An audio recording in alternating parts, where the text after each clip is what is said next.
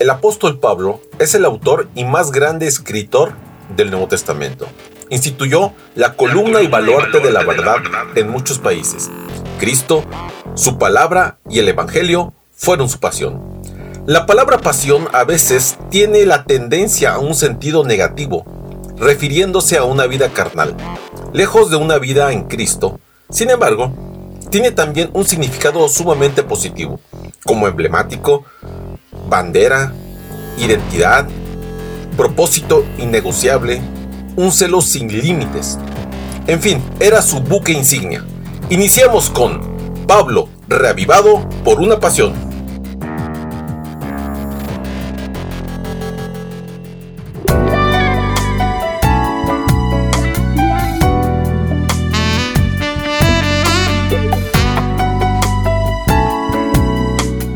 Tal familia y amigos? El día de hoy tengo el gusto de presentarles las meditaciones sobre el apóstol Pablo tituladas Reavivado por una pasión. Hoy es martes 28 de septiembre y el título de hoy es Una ciudad sepultada. La cita la encontramos en segunda de Tesalonicenses 1, 6 y 7 que dice así, es justo delante de Dios pagar, con, eh, pagar tribulación a los que nos atribulan, mientras que a vosotros los que sois atribulados, daros reposo junto con nosotros cuando se manifiesta el Señor Jesús desde el cielo con sus ángeles de su poder. Muy bien, pues iniciemos. Aquí el apóstol Pablo nos muestra a un Dios que castigará con tribulación a los que atribulan y recompensará con descanso a los que son atribulados. Un día, los creyentes que hoy sufren descansarán y los malvados que hoy hacen sufrir, pues van a sufrir. Pablo asevera de que Dios es justo ya que conoce los hechos y las motivaciones. Por eso dice que Él puede pagar, es decir, devolver en reciprocidad, pagar con la misma moneda. El pago para los incrédulos es contribulación, llama de fuego, sufrimiento y perdición eterna. Y bueno, pues esta se, se contrasta con la retribución a perseguidos, a incrédulos, con la recompensa a los perseguidos y a los creyentes. Unos recibirán lo que causaron, otros lo que anhelaron. El alivio y el descanso eterno serán a partir del segundo advenimiento de Cristo Jesús. El 31 de mayo de 1970, en la región central del norte del, Perú, ocurrió un tremendo terremoto de magnitud 7.9 en la escala de Richter, con epicentro en la provincia de Yungay, Huascaram es la montaña más alta del país con 6.678 metros de altura sobre el nivel del mar y es la montaña tropical más alta del mundo.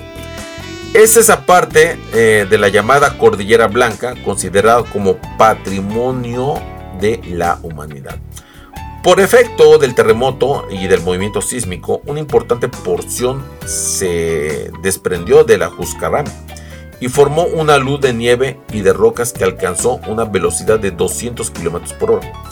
Esto arrasó todo lo que se encontraba en el camino, saltó por encima de pequeños cerros y sepultó a una profundidad de 80 metros la ciudad de Yungay.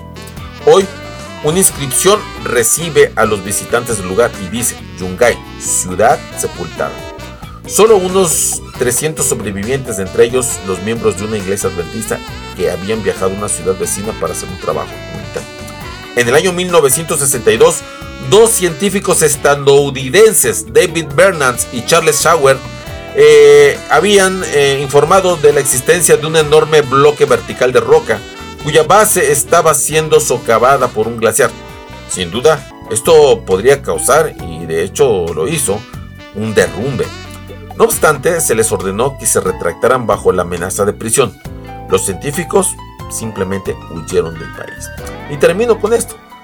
Tanto las personas que tienen o que hacen promesas y como las advertencias son incondicionales, si las desechamos o si las silenciamos, las advertencias de los profetas y de los apóstoles, o también si rechazamos a Cristo como nuestro abogado, mañana lo confrontaremos como jueces.